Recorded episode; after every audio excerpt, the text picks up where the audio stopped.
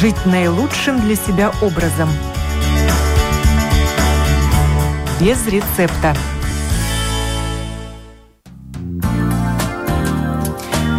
Доброе утро, уважаемые радиослушатели. В эфире программа о здоровом образе жизни без рецепта. И я ее автор и ведущая Оксана Донич. Тема сегодняшней программы – проблемы современного питания, которые приводят к снижению сопротивляемости организма инфекциям. То, как организм справляется с инфекциями, зависит от работы иммунной системы. Неправильное питание, вредные продукты могут ее угнетать, и тогда сопротивляемость вирусам и болезнетворным бактериям снижается. О влиянии пищи на иммунитет и опыте полного отказа от продуктов, содержащих сахар, глютен, молоко, расскажет автор проекта ЖКТ «Счастливый кишечник» нутрициолог Ирина Ефремова из Финляндии. Связь установлена. Ирина, доброе утро. Доброе утро.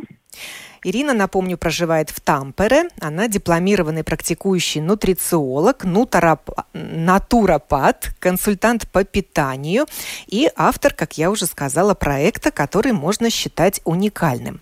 В вашей профессиональной копилке, Ирина, есть интересный эксперимент. Сразу несколько десятков людей, следуя вашим рекомендациям, отказались от так называемых вредных продуктов или продуктов повышенного риска для этих конкретных персон.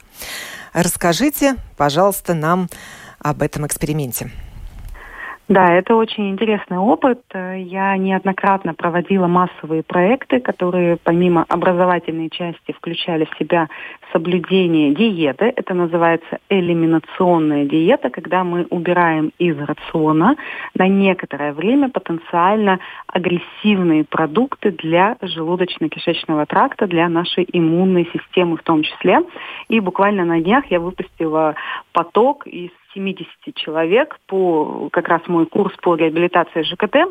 И э, там люди придерживались вот этой самой диеты и включали молочные продукты, глютен содержащие продукты и весь сахар все его э, варианты, включая сухофрукты. Для многих это, конечно, было неким шоком, но зато за три недели они получили восхитительные результаты. И это касалось не только проявлений со стороны э, работы желудочно-кишечного тракта, непосредственно зачем они приходили, то есть ушло вздутие, газы, проблемы со стулом. Вот я как раз хотела спросить, что этих людей объединяло, какие жалобы, почему возникла необходимость в кардинальном пересмотре питания?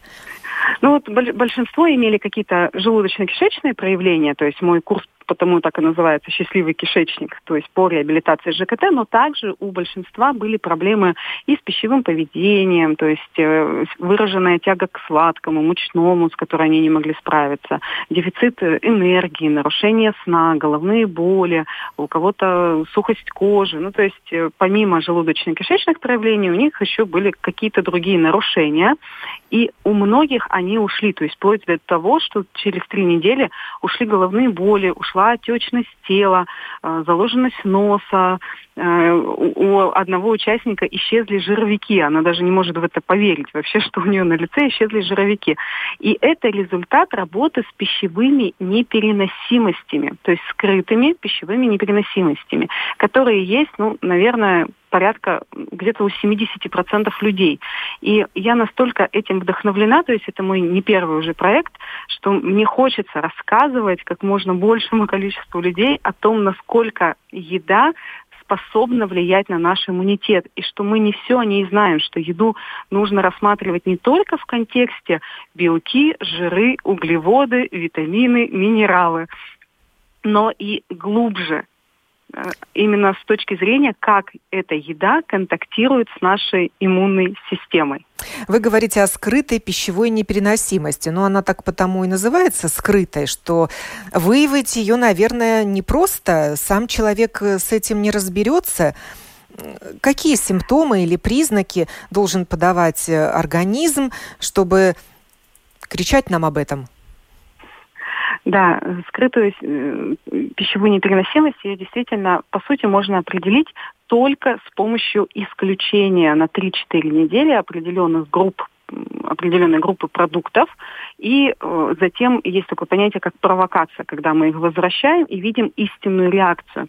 Дело в том, что если говорить про пищевую непереносимость, то мы э, в этом случае реакция на пищу происходит через 7, в течение 72 часов, то есть не сразу, как при аллергической реакции, а 72 часа.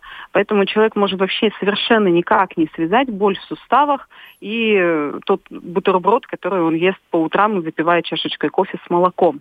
То есть нельзя Но поставить это... знак равенства, скрытая пищевая непереносимость и аллергия на продукты? Нельзя, нельзя. Это э, разного типа реакции, и э, по-разному идет иммунный ответ. Я чуть позже об этом скажу.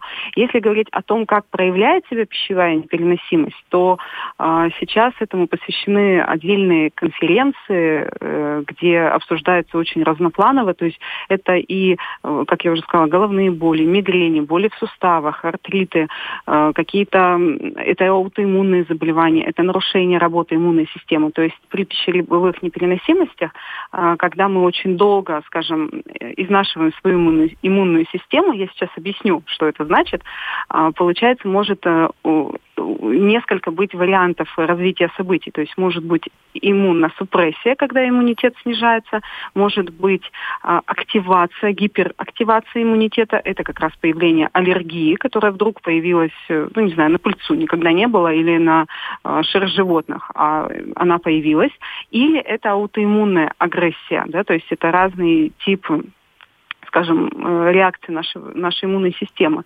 Но, наверное, здесь для того, чтобы нашим слушателям было вообще понятно, о чем мы э, говорим, мне бы хотелось э, сначала, наверное, рассказать про то, где именно происходит контакт нашей иммунной системы и пищи. То есть в чем здесь вот самый главный подвох. Да, причем а... здесь иммунитет? Где его искать, где он прячется? Да. Да, да, давайте про это расскажу. Ну вот смотрите, преимущественно э, наш, э, то есть э, контакт нашей иммунной системы и еды преимущественно происходит в тонком кишечнике. То есть там, где идет основной этап переваривания и всасывания пищи. Э, тонкий кишечник – это огромная поверхность для всасывания. Он удивительно устроен. Его длина 4-6 метров, но она компактно сложена и помещается у нас э, в брюшной полости и очень интересно устроена. То есть имеет выступы, ворсинки. А эти ворсинки унизаны клетками может быть, сейчас сложно для восприятия, но это очень важно понять, клетками энтероцитами, это буквально один слой слизистой, и они, в свою очередь, имеют еще микроворсинки, и это все называется щеточной каемкой. Вот здесь происходит, это называют таинство пристеночного пищеварения. То есть все, что мы с вами съели, все, что мы положили в ротовую полость, пройдя через нашу пищеварительную трубку, оказывается в тонком кишечнике, там должно уже к этому моменту разложиться на самые маленькие химические составляющие, то есть то, что было курицей, превратилось в отдельные аминокислоты, и происходит всасывание через клетки кишечника, через энтероциты. И это принципиально важно.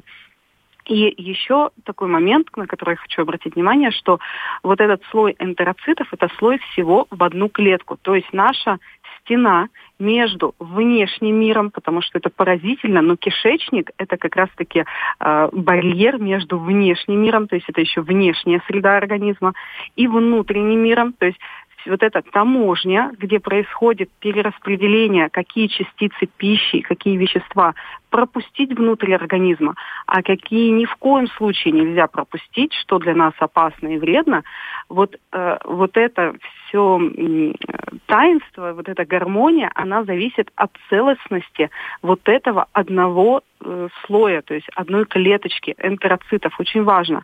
И получается, что э, данная стена – она еще очень у нас хорошо охраняется с обеих сторон. С внешней стороны, то есть со стороны кишечника у нас есть э, норма флора, то есть наши бактерии, которые защищают энтероциты. А в подслизистом слое, то есть э, за стеной, находится 60% нашей иммунной системы, то есть находится лимфоидная ткань. И э, вот этот принципиальный момент. То есть 60% нашего иммунитета находится кишечнике. И вот это все устройство ну, таким образом устроено для того, чтобы не пропустить внутрь нашего организма какие-то антигены, патогены, бактерии, грибы, паразиты, все, что мы ежедневно получаем с пищей. И в чем проблема пищев... скрытых пищевых непереносимостей? Э, дело в том, что поступление питательных веществ происходит строго через клетки. Вот так должно быть. Но при этом между клетками есть небольшие щели, которые сомкнуты. Ну, в нормальном состоянии, в здоровом состоянии они сомкнуты по принципу магнита. Но если мы э, много стрессуем, используем бесконтрольно антибиотики, нестероидные противовоспалительные, кортикостероиды. А, у нас есть пищевая непереносимость, у нас есть дисбиоз, то есть есть нарушение качественного и количественного соотношения бактерий в кишечнике. Э, есть разрастание грибковой флоры из-за того, что мы кормим ее сахаром, избытком сахара, глютена, э, какого-то ну, вот, рафинированной такой быстродоступной еды, или разрастание паразитарной флоры то в этом случае в нашей защитной стене появляются своего рода вот эти щели, то есть они не могут уже нормально сомкнуться. И это сейчас э, определяется как текущий кишечник, то есть повышенная кишечная проницаемость.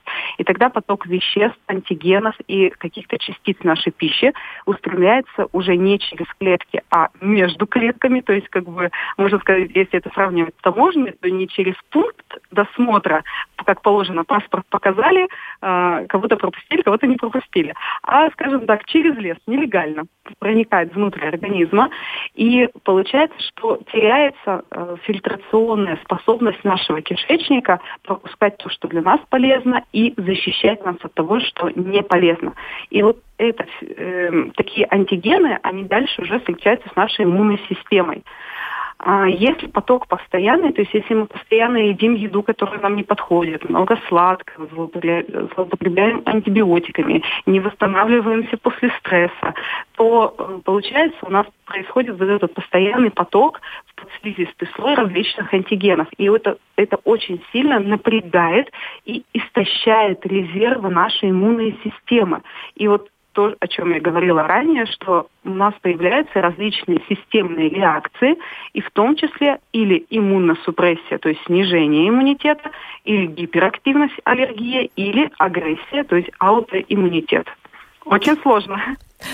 Ну, да, нужно это осмыслить. В одной из моих программ мы говорили об иммунитете также, и мои гости уважаемые люди сказали, что э, укрепить иммунитет, поднять иммунитет невозможно. Мы так оперируем такими фразами в нашем языке, в разговоре. Но на самом деле это не так. Вот э, вы согласны с таким утверждением? Ну, э, здесь мы, скажем, пошли уже немножко в другую сторону, да, э, когда мы говорим про... Все равно мы должны понимать, что есть то, что истощает ресурс нашей иммунной системы, и то, что дает ресурс нашей, э, нашему... То есть мы не можем влиять на врожденный иммунитет, но мы можем влиять на приобретенный иммунитет. И я думаю, ни для кого не секрет, что если, ну вот, наверное, на детях легче всего видно, если ребенок будет есть очень-очень много сладкого, то высока вероятность, что этот ребенок будет часто болеть. И многие мамы замечали, что они убирают сладкое или уменьшают сладкое в рационе своего ребенка, и он как будто бы перестает болеть меньше. Потому что почему сейчас, когда э, по планете происходит такая у нас ситуация непростая, да, с коронавирусной инфекцией, которая сейчас изучается, на которую пока еще непонятно, как реагировать, одна из э, первых рекомендаций, которая к нам пришла, это, э, если это случилось, не давайте питание для вирусов, а питанием является глюкоза, то есть сахар нужно убирать. Поэтому если мы, э, то есть конечно же, питание влияет на наш иммунитет. Но то, вот про что, скорее всего, вы имели в виду э, вопрос, да, и обсуждали, и то, что чаще всего обсуждается, что можно ли как-то укрепить наш иммунитет, например, приемом витаминов. Да. Я специально готовлюсь... Биоактивных добавок или натуральных иммуномодуляторов. Да, да. Я специально готов, готовясь к нашей встрече, открыла PubMed. PubMed – это известнейшая мировая библиотека всех клинических исследований. И буквально первые статьи, которые я э, ну, по, по ключевым, скажем, словам, да, э, нашла э, по поводу цинка, например, да, что цинк – это известный стимулятор противовирусного иммунитета. Если у человека есть дефицит цинка, то э, уже это доказано и исследовано, он чаще подвергается риску заражения вирусными инфекциями и даже включая ВИЧ и гепатит С.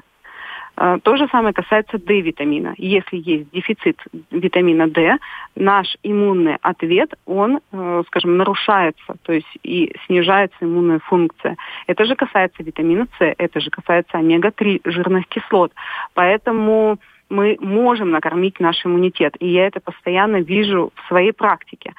А, ну, скажем, это, это уже мы пошли да, в сторону, э, чем можно подкормить иммунитет, как бы как его можно поддержать. Да, Но, да давайте вернемся к тому, от чего нужно отказаться. Какие продукты могут не переноситься да, да. Вот я почему так вот сложно все рассказывала. Я понимаю, что без, без картинок, возможно, сложнее воспринимать эту информацию, но я надеюсь, что наши слушатели прислушаются и, может быть, найдут информацию про текущий кишечник. Это сейчас очень такое э, популярное направление для исследований, и также и на PubMed тоже очень много есть публикаций на этот счет.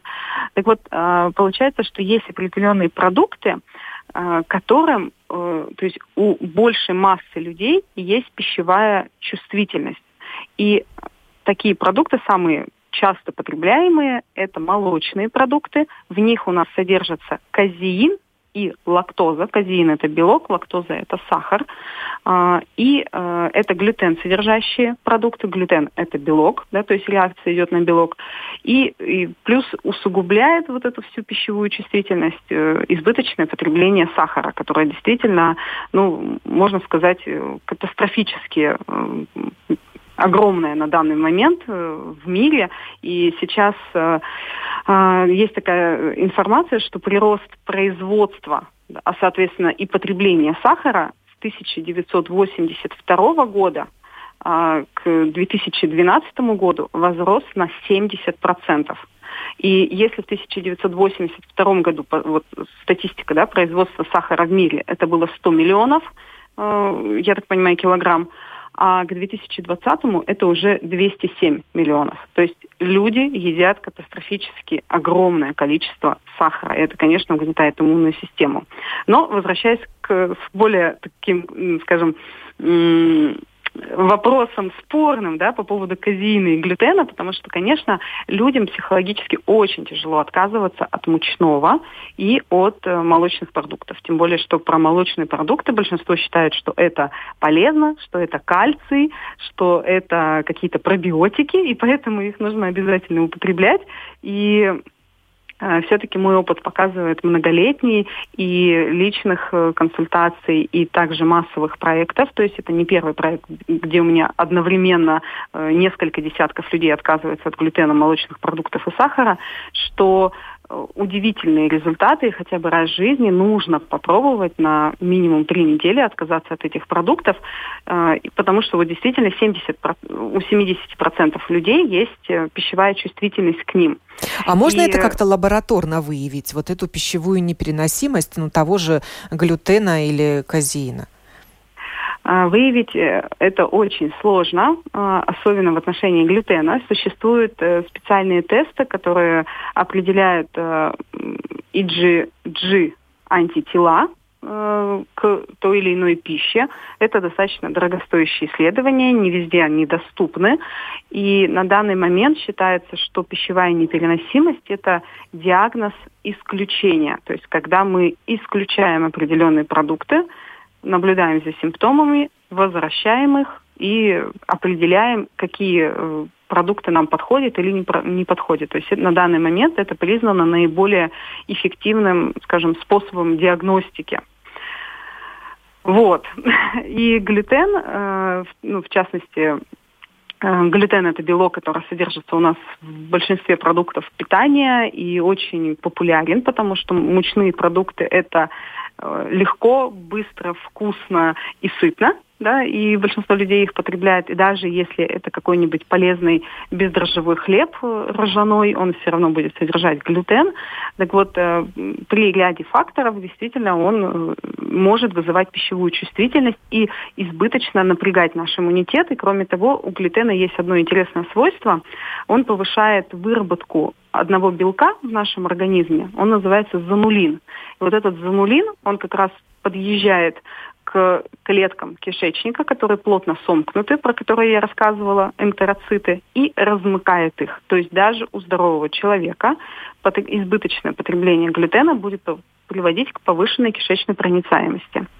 Вот, э, в общем-то, если так э, очень коротко про глютен и молочные продукты, что они достаточно неоднозначные сами по себе, их очень сложно переваривать. То есть если есть какие-то нарушение работы пищеварительной системы, а они наблюдаются у огромного количества людей. Я постоянно с этим сталкиваюсь. И это не обязательно какие-то уже поставленные диагнозы. Это может быть элементарно снижение производства соляной кислоты, то есть желудочного сока с возрастом. То есть после 40 лет практически у каждого человека, будь это мужчина или женщина, снижается производство соляной кислоты. И это уже влияет на нарушение переваривания белков и это провокация к тому, что э, мы его не допереварим, и что нашему иммунитету придется встретиться с, например, с тем же глютеном или казеином, и придется на это реагировать. И получается, что в чем проблема, что если наш, наш иммунитет, он все время дежурит у Э, вот этой стенки кишечника, да, и охраняет наш барьер, и постоянно нас защищает от э, какой-то пищи, которая нам не подходит, у него может не остаться просто ресурса на то, чтобы адекватно ответить на вторжение вируса, вирусной инфекции или бактериальной инфекции. Но вы предлагаете отказаться полностью или снизить употребление таких продуктов? Сократить? А, Э, само по себе сокращение может быть полезно, но если мы хотим действительно добиться эффекта и исследовать свой организм, нам нужно исключить. Исключить полностью на три недели. Это э, тот срок, который дает возможность восстановиться и нашей кишечной стенке. И, скажем, ну, простыми словами, я стараюсь сегодня говорить вот максимально просто, потому что тяжело воспринимать информацию без э, каких-то сопроводительных э, картинок или данных, слайдов, что наш иммунитет, он просто может, ну, скажем так, наконец-то выдохнуть и пойти заниматься своей нормальной работой. То есть он понимает, что фу, перестал э, глютен поступать в кишечник, пойду позанимаюсь, тут у меня уже, ну, не знаю, какая-то бактериальная инфекция, надо, надо, надо ее усмирить. Э, то есть э, три недели это тот срок, который нам позволяет действительно увидеть, как э, эти продукты питания влияют на наш э, иммунитет и на наше пищеварение. Но и... вы предлагаете исключить и молочку, и э, глютен содержащие продукты, и сахаросодержащие продукты? Или можно от чего-то одного из этой группы отказаться? А, зависит, конечно, от э, ситуации, то есть э, какая отправная точка на данный момент у человека в его самочувствии. Чем больше у него симптомов и недомоганий, тем целесообразнее исключение одновременно всех. Это называется провоспалительные продукты. То есть и глютен, и э, молочные продукты, и сахар относят к провоспалительным продуктам. Поэтому их целесообразно исключать вместе. Но три недели, на самом деле, это очень короткий срок. А затем они поочередно включаются э, и отслеживаются уже симптомы. Ну, сейчас, наверное, в рамках передачи мы не сможем это подробно разобрать, потому что у меня на курсе это лекция минут на 40, где я рассказываю, как правильно мы потом отслеживаем реакцию своего тела. Но я уверена, что у ну, я просто это вижу ежедневно в своей практике, что э, настолько изменится самочувствие, и в том числе, вот кто часто болеет, то есть сейчас мы же с вами говорим, да, про иммунитет, и мы понимаем, что в этой непростой ситуации, которая у нас есть в мире, по сути, мы, ну, на на что больше положиться. Мы можем положиться только на свой иммунитет. Только он способен нас э, защитить и правильно среагировать на э, коронавирус, если вдруг это происходит. И э, только он может нам помочь э, предупредить, э, ну, скажем, побочные последствия, да, которые, осложнения, которые могут произойти. А если мы хотим возложить надежду на иммунитет, мы должны же что-то для него сделать, что-то для него, что-то ему дать, как минимум мы должны ему дать качественное питание, то есть хорошие качественные жиры, например, топленое масло, э, это может оливковое масло, льняное масло, э, жиры, ну, которые содержатся в продуктах животного происхождения, в рыбе, непосредственно белок, то есть это рыба, мясо, много зелени, много овощей, э, ягод, фруктов, то есть каких-то семян, орехов, то есть это принципы здорового питания. Это то, что дает ресурс нашей иммунной системе. И мы должны убрать все, что может э, вредить нашему кишечнику и тире э, или равно Э, нашему иммунитету, потому что если мы наносим вред нашему кишечнику, мы автоматически наносим вред нашей иммунной системе, потому что я сейчас еще э, не стала, скажем, загружать наших слушателей информацией про микробиоту кишечника, которая у нас живет не только в толстом, но еще и в тонком кишечнике, и от ее благополучия тоже зависит то, как будет работать наша иммунная функция. А она у нас как раз, если мы говорим про дружественные бактерии, они любят хорошую, качественную пищу и совершенно не любят э, полуфабрикаты, какие-то увкуснители, красители, которые содержатся в пище, уксус, э, сахар, глютен. То есть эта пища им не подходит. Если мы исключаем продукты, должны ли мы компенсировать вот те питательные вещества, которые мы не, недополучим и к которым, может быть, привык наш организм?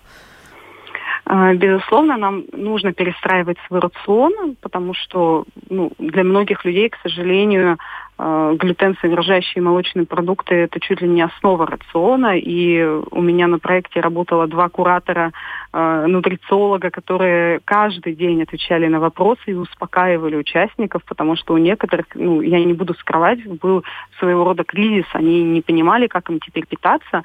Но, э, конечно, речь идет просто о разнообразии. То есть нужно обратить внимание на новые продукты, то есть э, включить овощи в свой рацион. То есть вместо того, чтобы в очередной раз доложить к своему обеду два кусочка хлеба, вместо этого подумать, а чем я его могу заменить. А может быть, просто добавить э, овощей, и их огромное количество. Батат, репа, редька, артишок э, и многие другие, свекла, морковь. Ну, то есть у нас огромное количество овощей, особенно в Европе. Э, уж чем, чем мы богаты, у нас здесь действительно есть разнообразие продуктов. Дальше, если говорить про безглютеновые продукты, то лучше не, э, скажем, соблазняться на какие-то Э, хлеб безглютеновый или еще что-то, что нам предлагает хитрая промышленность, потому что она туда обычно добавит сахар или какие-то крахмалы, а просто приобрести, например, муку из зеленой гречки. И из нее можно делать и блины, и торты, и э, хлеб можно делать. То есть такое разнообразие, что мы можем сделать из зеленой гречки. Более того, этот продукт э, более благоприятен вообще и знаком нашему э, геному, нашей микрофлоре, потому что мы и, и, как исконно э, в большей степени ели гречку, а не пшеницу. Пшеница появилась относительно недавно. И про пшеницу можно еще сказать, что многие, одно из таких известных возражений, а, поч- а в чем-то проблема? Наши же предки ели пшеницу, да, и ничего же с ними не было.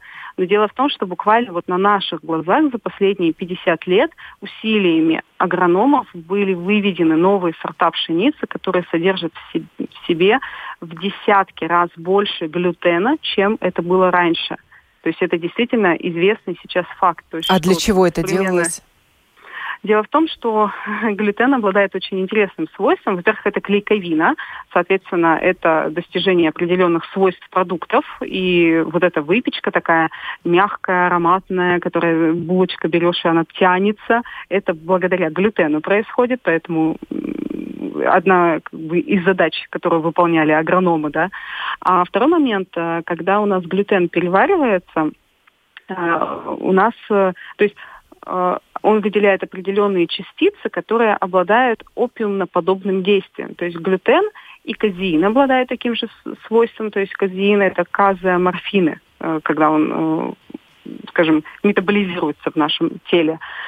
И они обладают опиумно-подобным действием, то есть наркотическим действием. И поэтому люди очень легко подсаживаются на мучное. То есть они хотят это есть больше, больше и больше.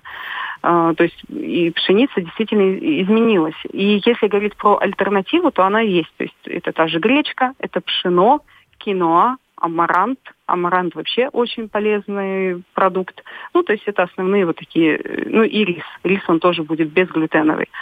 А, то есть это то, что мы можем использовать и в качестве гарниров, и делать какую-то выпечку. И я всегда рекомендую вообще меньше потреблять продуктов промышленного производства и в большей степени отдавать предпочтение тому, что приготовил сам. И все мои и подопечные, и участники моих проектов, они уже умеют делать, ну, например, э, шарлотку на миндальной или гречневой муке с яблоками и, допустим, со стевией в качестве заменителя сахара. А То кисломолочные есть... продукты тоже нужно исключать? Конечно, они будут также содержать и глютен, и точнее, глютен, и казеин, и лактозу. Вот про наша лактозу... радиослушательница да. пишет, Лана, да. что спрашивает она, знаете ли вы про goat's milk кефир? Э, в Англии такой продают, они говорят, что помогают сделать счастливый кишечник. Тоже говорят про счастливый кишечник. Плюс советуют туда добавлять сухой пробиотик. Э, ну, к сожалению, именно про этот продукт я не знаю. А, но скажу вот про, в принципе, кисломолочные продукты. Э, принято считать, что это богатый источник, источник пробиотиков. И в действительности, если они это, ну, по-хорошему, если это заквашено болгарской палочкой или это естественного скажем, квашения, да, вот как простокваша, это действительно продукты пробиотического действия. То есть они в себе содержат полезные бифидолактобактерии, которые нужны нашему кишечнику. Но мы всегда должны все продукты рассматривать с нескольких сторон. То есть если у человека очень хороший уровень здоровья, у него нет никаких проблем с иммунной системой, у него действительно здоровое питание, никаких проблем вообще с кишечником, и он умеренно потребляет кисломолочные продукты, возможно, ему они не принесут вреда. Но, опять-таки, мы должны э, обсудить реакции с точки зрения проявлений своего организма на эти продукты. А, и э, когда я говорю про исключение, это не значит, что это навсегда. То есть это значит, что мы можем поисследовать свое тело, на время исключить, потом вернуть, но в ограниченном количестве и выбирать, что мы будем использовать. То есть если мы хотим подкормить свой организм пробиотиками, то тогда йогурты и выдержанные сыры, они в этом отношении будут нам более выгодны, чем, например, творог или сметана или какие-то еще, потому что они уже, или тем более молоко, то есть эти продукты пробиотиков содержать уже не будут. Еще спрашивает радиослушательница, вернее, она тут делится своим наблюдением. Латвийские производители губят свой народ. Такого количества сахара в продуктах я не наблюдала нигде в Европе. Кто это контролирует и вообще есть ли такой контроль в Латвии? Я понимаю, это вопрос не вам, но действительно могут скрывать сахар производители или писать его в ингредиентах ну, таким мелким шрифтом, что ты никогда и не догадаешься, что в этом продукте есть сахар, и подозревать не будешь об этом. То есть речь идет не а... только о сладостях. Речь идет, конечно, не только о сладостях. Есть такое понятие, как скрытый сахар в нашем питании. И меня это очень сильно расстраивает. И это происходит не только в Латвии, но и у нас в Финляндии, где я проживаю. То есть э, мы должны понимать, что, к сожалению, в общей массе э, вкусовые рецепторы у людей очень сильно изменились. Я иногда вот поражаюсь тому, как люди могут любить какие-то пончики или кока-колу, или ну, вот, от, откровенно сладкие, противные продукты, но это происходит из-за вкусовых рецепторов. Они привыкли это есть. И, соответственно, производители, они добавляют сахара и даже мясные продукты, то есть делают какие-то соусы, чтобы было быстро приготовить удобно, да, какие-то уже такие готовые, э, то есть мясо с соусом, и там будет содержаться сахар. Они э, стараются положить сахар везде, где это только возможно, потому что это повышает покупательскую способность, потому что люди начинают такой выбирать и выбирают с большей вероятностью такой хлеб или такое мясо, потому что им это вкусно. Но это такая глобальная проблема, которую, к сожалению, на большом уровне мы решить не можем. Мы можем хотя бы это сделать в рамках своей семьи и покупать чистое мясо, которое без каких-либо соусов и мариновать его самостоятельно.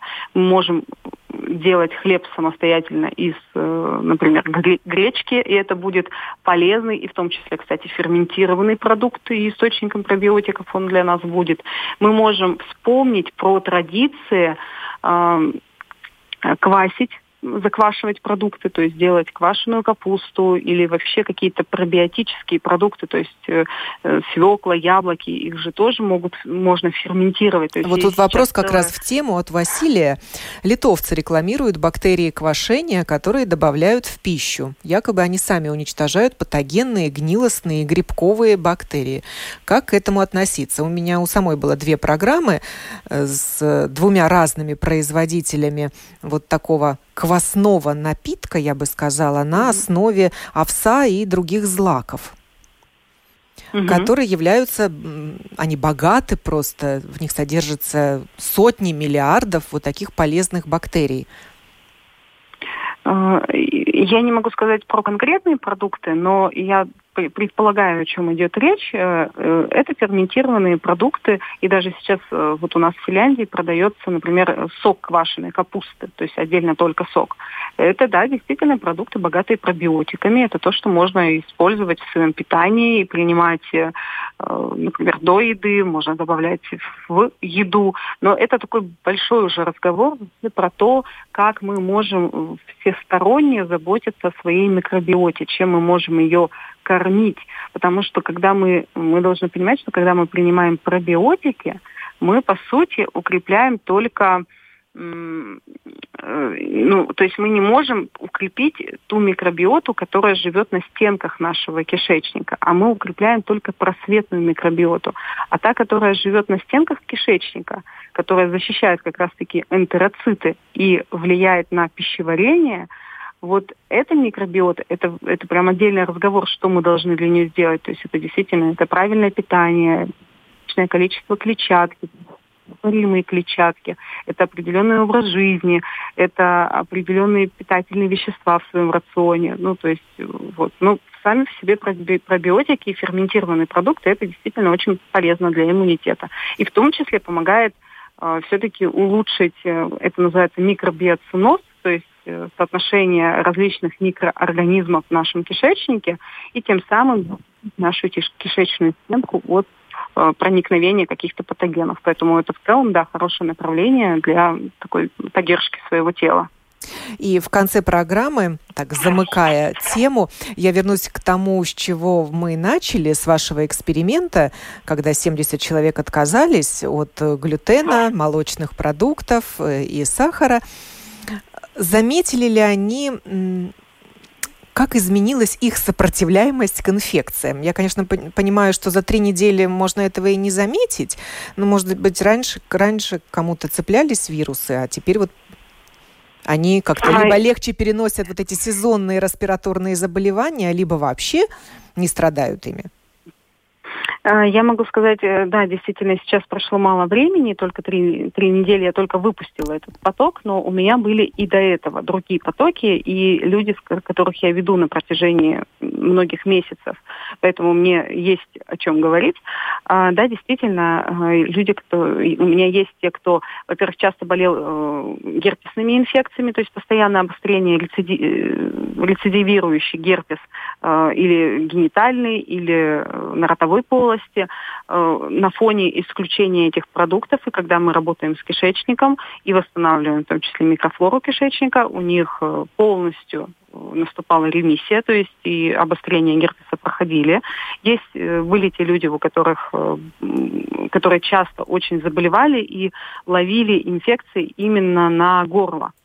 И тоже у них э, вот эти рецидивы, они, скажем, сошли совершенно на нет. Но мы должны понимать, что, в принципе, болеть это нормально, да, то есть э, норма, если один раз, э, ну, один-два раза в год человек заболел с температурой, и без осложнений. То есть это, в принципе, абсолютно нормальная и важная тренировка для нашей иммунной системы. Но когда у нас э, мы постоянно при любом дуновении ветерка схватываем инфекцию и есть какие-то осложнения, то вот это уже не вариант нормы. И да, на фоне работы с пищевыми непереносимостями ситуация намного улучшается. Еще вот есть у многих проблемах хронических танзелитов, ринитов.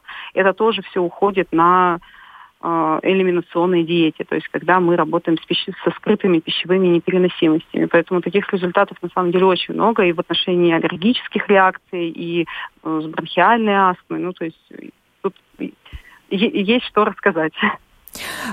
Э, что бы вы посоветовали нашим радиослушателям? Вот поставить такой эксперимент на себе или все-таки под контролем специалиста? А, себе, если наши слушатели попробуют э, на три недели исключить сахар, глютен и молочные продукты, они себе точно не навредят. Я это гарантирую. Они не Э, скажем, не обеднеют от каких-то витаминов и минералов, потому что когда мы потребляем продукты, которые нам не подходят, мы с них не можем получить витамины, минералы и какие-то питательные вещества. Они, скорее всего, будут препятствовать всасыванию питательных веществ в нашем кишечнике, то есть наоборот, будут нам вредить. Поэтому э, единственное, просто подготовиться к этому, то есть прописать заранее себе список продуктов, которые можно, из которых будет строиться рацион, чтобы э, и выделить время на приготовление пищи, потому что если вы будете находиться э, в таком каком-то плотном графике рабочем и не сможете сами себе готовить, то будет очень сложно, потому что найти такую еду э, где-то в кафе, в ресторанах, ну, придется очень сильно постараться. Я это умею, но у меня уже, я уже 12 лет в этой теме. А, скажем, на первых порах это будет просто сложно, поэтому лучше выделить время для того, чтобы успевать себе готовить, э, запекать какую-то пищу, запекать яблоки, запекать ягоды. Это очень вкусные десерты, то есть нужно заранее прописать себе альтернативу, то есть не, чтобы не э, просто исключить и находиться в состоянии голода, а чтобы разнообразить свой рацион, вам было действительно вкусно. И я уверена, что будут замечательные у каждого свои результаты, и каждый сам потом сделает для себя вывод, а нуж... хочет ли он вернуть хлеб и молочные продукты, потому что многие возвращают и замечают, что снова вернулась заложенная с носа, или снова вернули головные боли убирают, снова исчезают. И они решают, да мне не нужен этот хлеб с этим творогом, я и без них прекрасно живу, мне важнее дышать своим носом и больше не испытывать этих симптомов. То есть здесь уже, по крайней мере, появляется право выбора у человека. Благодарю вас. Ирина, Ирина Ефремова из Финляндии, дипломированный практикующий нутрициолог, натуропат, консультант по питанию, автор уникального проекта ЖКТ «Счастливый кишечник», вышла сегодня на телефонную связь с Латвией, со студией Латвийского радио 4, чтобы рассказать нам о проблемах современного питания, которые приводят к снижению сопротивляемости организма инфекциям. Ну и в конце программы, конечно же, пожелаю вам здоровья, не болеть, и всегда оставаться бодрыми и духом, и телом. Спасибо вам еще раз, Ирина. До свидания. До новых встреч в эфире. Спасибо. До свидания. Всем здоровья.